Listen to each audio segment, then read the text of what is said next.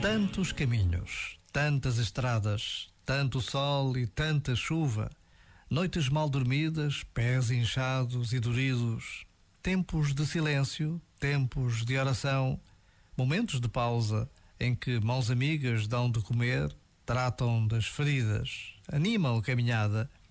Quantos de nós não nos revemos nesta condição de peregrinos de Fátima? Hoje é dia de chegar ao santuário, de ajoelhar na pequenina capela, de rezar, de agradecer, de pedir. Fátima é uma terra abençoada, onde o encontro com o céu é de todos e para todos. Por vezes, basta a pausa de um minuto para nos recordarmos deste amor maior. Em Fátima, todos temos mãe. Já agora, Vale a pena pensar nisto. Este momento está disponível em podcast no site e na app.